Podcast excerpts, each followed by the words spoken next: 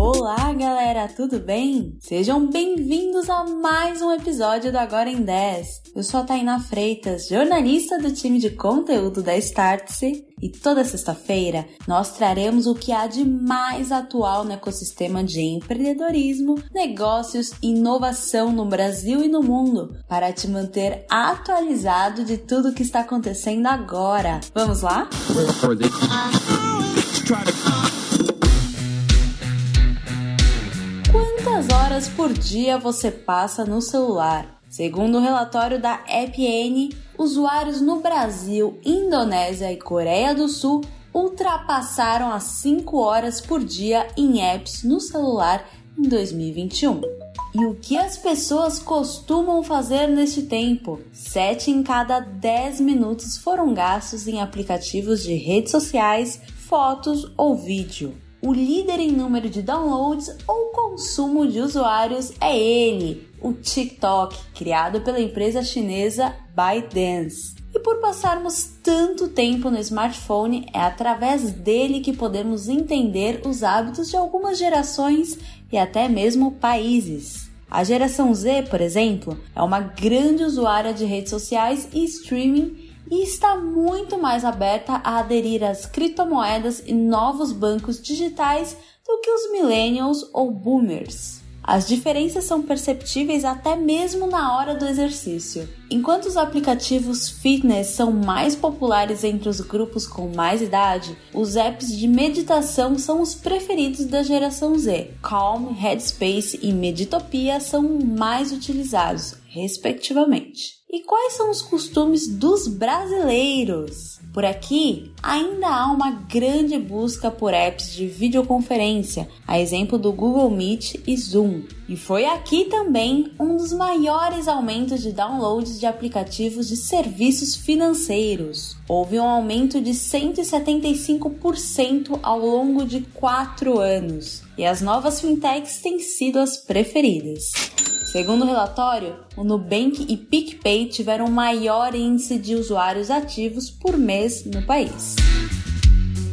E o mercado mobile continua crescendo, inclusive porque existem muitos países que são mobile first, ou seja, em que o smartphone é prioridade dos usuários em detrimento dos computadores, enfim. Não por acaso, o volume de dinheiro gasto nas lojas de aplicativos continua aumentando ano após ano. Em 2021, os usuários gastaram 170 bilhões de dólares, o que significa um aumento de 19% em comparação ao ano passado. E é justamente devido a essa alta adoção de pessoas ao redor do mundo que o negócio de publicidade em apps é super lucrativo. 295 bilhões de dólares foram gastos em ads ao redor do mundo e a expectativa é que esse número seja de 350 bilhões de dólares em 2022. E agora fica a pergunta: depois de entender o quanto o smartphone está presente na vida dos brasileiros e de pessoas ao redor de todo o mundo, você já analisou como essa vertical está presente no seu negócio? Fica a dica e fique com esses insights.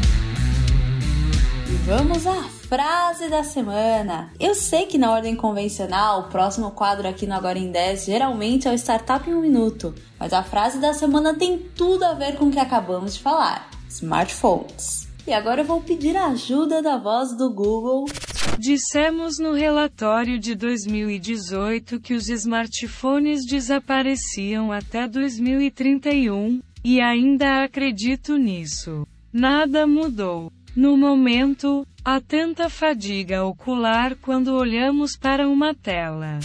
A frase da futurista Amy Webb em uma entrevista ao Washington Post. E por que trazemos esse assunto? Pois, embora o mercado seja super lucrativo, assim como eu acabei de mencionar, ele também está afadado a mudanças. De acordo com M, a expectativa é que no futuro os dispositivos wearables, os usáveis, tomem o lugar dos smartphones.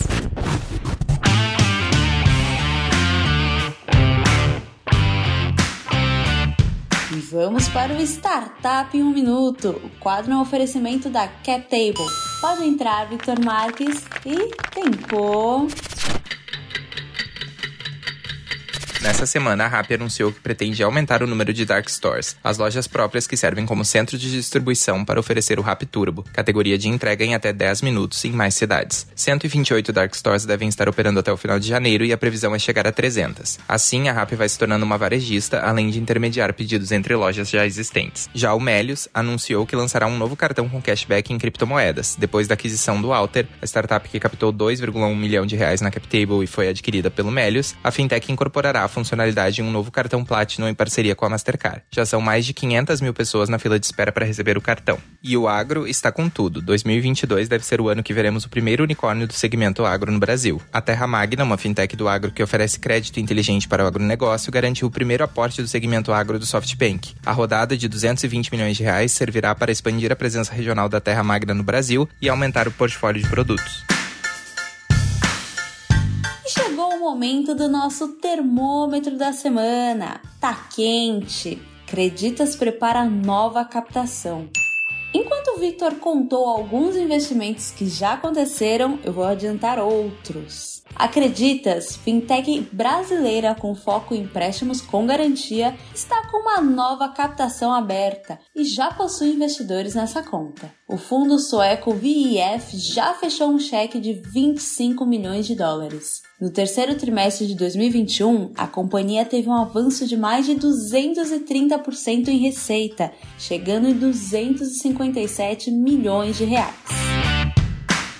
Morno! Beyond Meat perde mais da metade do valor de mercado.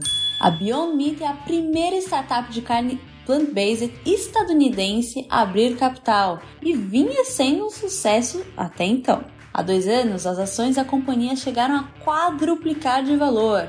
No entanto, a startup agora tem sido alvo de short sellers, ou seja, pessoas que buscam vender ações para comprá-las mais adiante em um preço menor e, consequentemente, lucrar com isso.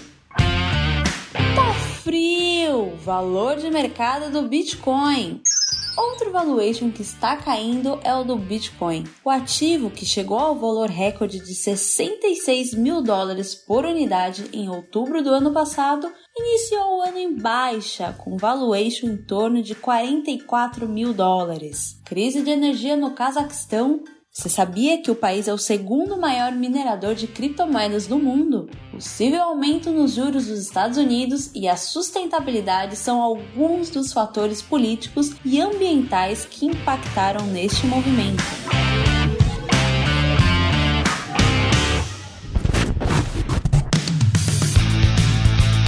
E este foi episódio do podcast Agora em 10, uma produção Starts que vai ao ar toda sexta-feira às 11 horas da manhã. A apresentação é minha, Tainá Freitas, com o roteiro de Tainá Freitas, Alberto Cataldi, Sabrina Bezerra e Victor Marques e edição da Aerolitos. Até mais!